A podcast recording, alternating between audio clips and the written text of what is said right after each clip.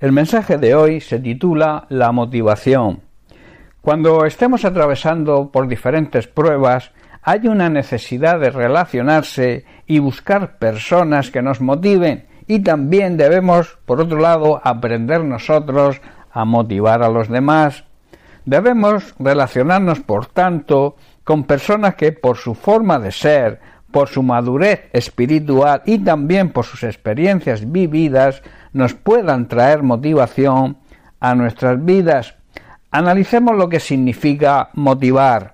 Motivar es influir en el ánimo de alguien para que proceda o actúe de una determinada manera. O sea, un ejemplo, el profesor motiva a los alumnos para que estudien. Otro significado es estimular a alguien o despertar su interés por algo o por alguien. Otro ejemplo, en aquella época me motivaba mucho el estudio de la naturaleza. En Proverbios capítulo 13, Salomón en el versículo 16 escribe Todo hombre prudente procede con sabiduría, mas el necio manifestará necedad. Las personas sabias, está diciendo Salomón, piensan antes de actuar, los necios no lo hacen y hasta se jactan de su necedad. Versículo 20. El que anda con sabios, sabio será, mas el que se junta con necios será quebrantado. Camina con sabios, está diciendo, y te harás sabio. Júntate con necios y te meterás en problemas. Hace poco leí una fábula. Quizá sea una fábula que tú ya conozcas, pero viene en acuerdo con el tema del mensaje de hoy, la motivación. Dice que unas ranas caminaban por el bosque, cuando de repente dos de ellas cayeron en un pozo profundo. Las ranas que se salvaron de la caída se reunieron alrededor del agujero y cuando vieron lo profundo que era, les dijeron a las ranas caídas que no les quedaba otra que darse por vencidas, que no tendrían salvación. Pero ellas, por el miedo a morir, siguieron intentando salir del hoyo con todas sus fuerzas. Las otras, desde arriba, le seguían diciendo que todos sus esfuerzos serían inútiles. Al final, por el cansancio y la desmotivación que les venía de aquellas que se salvaron, una de las ranas les hizo caso, se rindió y murió. La otra siguió saltando con tanto esfuerzo como le era posible, seguía luchando por su vida. Las ranas salvadas le seguían gritando que era inútil, pero la rana continuó luchando, no dándose por vencida, cada vez con más fuerza, hasta que finalmente consiguió salir del hoyo. Una vez fuera, las otras le preguntaron ¿No escuchabas lo que te decíamos? La rana les dijo que era sorda y pensaba que la estaban animando desde el borde a poner todo su esfuerzo para salir del hoyo. Muchas veces, ante nuestra situación de prueba o dificultad, los comentarios de algunas personas que nos rodean pueden motivarnos si son de ánimo y de motivación por su fe o por sus experiencias vividas, o por el contrario, pueden ser de desánimo y desmotivación y que nos conducirían a dejar de luchar por superar nuestra situación. Debemos ser sabios y cerrar nuestros oídos a las voces de las personas que intenten desanimarnos con sus comentarios o con sus críticas, esas críticas que pueden llegar a destruirnos. De este tipo de personas debemos alejarnos y en cambio debemos prestar oído a aquellas personas que nos motiven y nos animen. También, además de fijarnos en tantos y tantos personajes bíblicos que pueden ser ejemplo y motivación para nosotros, debemos fijarnos y prestar atención en las personas, en los hermanos de la congregación que nos puedan motivar y animar para superar todo tipo de pruebas, que sean maduros espiritualmente y que hayan vivido ciertas experiencias que pueden ser de motivación para nosotros, en Lucas capítulo 22 versículos 31 al 32, Jesús se, se, dirige a Simón Pedro y le dice, Simón, Simón, he aquí Satanás os ha pedido para zarandearos como a trigo. Jesús le está diciendo, Satanás ha pedido zarandear a cada uno de vosotros como si fueran trigo. Dice el verso 32, pero yo he rogado por ti que tu fe no falte, y tú, una vez vuelto, confirma a tus hermanos. Jesús le está diciendo a Pedro, pero yo he rogado en oración por ti, para que tu fe no falle, de modo que cuando superes la prueba vuelvas y fortalezcas, animes y motives a tus hermanos. Jesús le transmite a Pedro y a nosotros hoy que la motivación y las fuerzas que se reciben de Dios tienen el fin y el propósito de que al superarlas podamos motivar y animar a los que puedan atravesar las mismas pruebas que nosotros. Nuestra sabiduría es escuchar a las personas que nos transmiten motivación y alejarnos de aquellas que nos desmotivan y desaniman, sin menospreciar, claro está, ni discriminar a nadie, porque terminaremos contagiados de su actitud negativa. En Primera de Corintios capítulo 15 verso 33 Pablo dice: "No se dejen engañar por los que dicen semejantes cosas, o sea, por todos aquellos que nos desanimen y nos desalienten, porque las malas compañías, en otra traducción dice las malas conversaciones, corrompen el buen carácter. Y por último, nuestra obligación como creyentes es motivar y animar a las personas que nos rodean y a nuestros hermanos en la congregación que puedan necesitar ayuda. De ahí la necesidad de congregarnos. Así lo declara el autor de Hebreos en el capítulo 10, versículos 24 y 25, donde dice, pensemos en maneras de motivarnos unos a otros a realizar actos de amor y buenas acciones. Versículo 25, y no dejemos de congregarnos como lo hacen algunos, sino animémonos unos a otros, sobre todo ahora que el día de su regreso está muy cerca. Vienen, pues hasta aquí el mensaje de hoy. Un abrazo y bendiciones para todos. El mensaje de hoy se titula La excelencia demanda excelencia. La excelencia demostrada por Dios en nuestra salvación nos exige por nuestra parte el mismo tipo de excelencia en la observancia y obediencia a su palabra. En el Salmo 119, en el versículo del 1 al 8, el salmista nos habla de la excelencia que hay en la palabra de Dios y con la excelencia que debemos seguirla y obedecerla.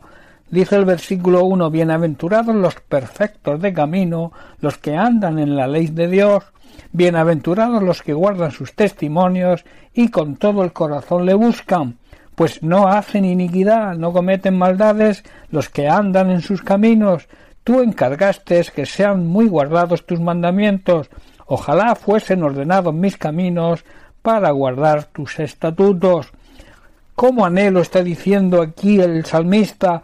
¿Cómo anhelo, eh, cómo deseo que sean ordenados mis caminos para poder obedecer tus mandamientos. Versículo 6. Entonces no sería avergonzado cuando atendiese a todos tus mandamientos. Te alabaré con rectitud, o sea, sin desviarme de corazón, cuando aprendiere tus justos juicios, tus estatutos guardaré, obedeceré, no me dejes enteramente, obedeceré tu palabra, está diciendo el salmista, por favor, no te des por vencido conmigo. Ten paciencia. Este salmo deberíamos considerarlo y aplicarlo todos los verdaderos cristianos como una declaración y reconocimiento de las experiencias vividas con nuestro Señor y Salvador Jesucristo a lo largo de nuestra vida. Debemos apreciar cómo el amor y la misericordia de Dios actuó en nosotros. Primero nos perdonó a través de Cristo todos nuestros pecados al confesarlo como Señor y Salvador, y esto nos debería llenar de gozo. En segundo lugar, nos dejó al Espíritu Santo para que siguiendo su guía pudiéramos caminar por esta vida de una forma correcta. Esto nos da la garantía y la seguridad de hacer lo que le agrada y de no equivocarnos.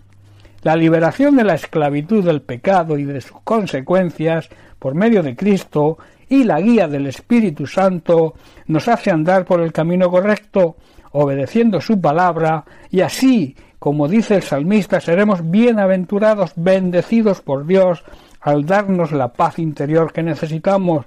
Como consecuencia de esta excelencia de Dios hacia nosotros, nuestro deber es corresponder con la misma excelencia.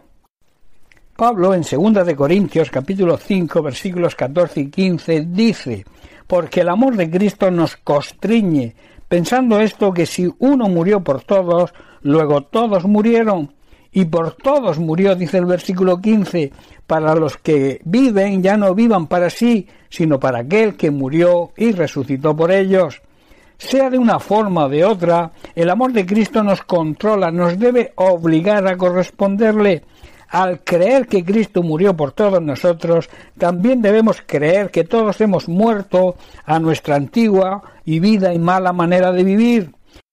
Jesucristo murió por todos nosotros, para que los que recibamos esa nueva vida de parte de Él ya no vivamos más para nosotros mismos, sino que vivamos para servir a Cristo, quien murió y resucitó por todos nosotros. El problema está en que muchos llamados cristianos tienen el corazón dividido, lo que la Biblia llama personas de doble ánimo, lo tienen dividido entre lo que Dios ofrece, la vida eterna, y lo que les ofrece este sistema mundano en que vivimos, que es efímero y pasajero. En Santiago capítulo 1 versículo 8 el apóstol dice El hombre, la persona de doble ánimo, es inconstante en todos sus caminos. Eh, su lealtad quiere decir, o sea, la verdad, la realidad de su vida está dividida entre Dios y el mundo y son inestables en todo lo que hacen. Y en el capítulo 4 también Santiago en su carta en el versículo 8 dice acercaos a Dios y Él se acercará a vosotros. Pecadores, limpiad las manos y vosotros, los de doble ánimo, purificar vuestros corazones. Háganse amigos de Dios, está diciendo el apóstol, y Él se hará amigo de vosotros. Pecadores, dejad de hacer lo malo. Los que quieren amar a Dios, pero también quieren pecar, deben tomar una decisión, o Dios o el mundo que les ofrece el pecado.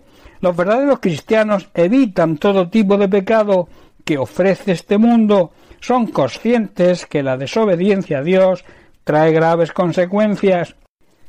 De ahí la oración del salmista cuando dice Ojalá fuesen ordenados mis caminos para guardar tus estatutos, entonces no sería avergonzado cuando atendiese a todos tus mandamientos. El salmista está diciendo, Señor, cuánto deseo que mis acciones sean un vivo reflejo de tus mandamientos, o sea, una vida de excelencia para ti. Entonces no tendré vergüenza cuando compare mi vida con lo que dice tu palabra. El deseo, el engaño y la mentira de Satanás es que pensemos que tenemos libertad para obedecer o no la palabra de Dios según nuestro antojo. Esto nos hace perder la libertad que tenemos en Cristo para andar en el libertinaje al que Satanás nos empuja, a la esclavitud del pecado. Por eso Jesús dice en Juan capítulo 8 verso 36, así que si el Hijo los hace libres, vosotros seréis verdaderamente libres, o sea, seréis libres de verdad. Jesucristo tiene el poder y la autoridad para hacernos libres de la esclavitud del pecado. Esto es lo que significa seréis realmente libres. El deseo del salmista, y que debe ser también el nuestro, y el de todo verdadero cristiano, es que nuestra voluntad se adapte a la voluntad de Dios, que nos adaptemos a su palabra y no adaptar la palabra a nosotros. Hay creyentes, o sea, los que siguen una religión, los religiosos, que piensan que el cumplimiento de una parte de la palabra de Dios los autoriza para desobedecer otras. Esto es un tremendo error y una gran mentira de nuestro enemigo Satanás, que quiere nuestra destrucción. Santiago en su carta en el capítulo 2, versículo 10 dice, porque cualquiera que guardare toda la ley, pero ofendiere en un punto, se hace culpable de todos.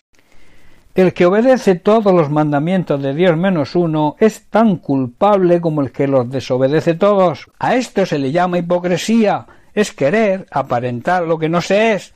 La excelencia con la que Dios demostró su amor hacia nosotros debe ser correspondida con la misma excelencia. Nuestra obediencia a Dios debe ser, por tanto, pronta, total y sin condiciones, o sea, con la excelencia que se merece. Quiero dejarte con la prueba de la excelencia de Dios hacia nosotros y también con una gran promesa si le respondemos de la misma manera con nuestra obediencia. La encontramos en Romanos capítulo 8 versículo 32, donde Pablo dice, el que no escatimó ni a su propio Hijo, sino que lo entregó por todos nosotros, ¿cómo no nos dará también con él todas las cosas? Recordemos, debemos actuar y anhelar de la misma manera que lo hizo el salmista. Él deseaba aprender cada vez más las leyes de Dios y las consideraba agradables. También le daba la gloria a Dios en toda su oración y sabía que obedeciéndole estaba seguro y le promete a Dios obediencia total. Si lo hacemos de esta manera, Dios estará de nuestro lado, nos ayudará, nos defenderá de todos los engaños y las trampas de Satanás, que como he dicho, quiere nuestra destrucción. Con el Señor estaremos seguros, saldremos vencedores de toda prueba y de toda tentación. Bien, pues que Dios te bendiga. Un abrazo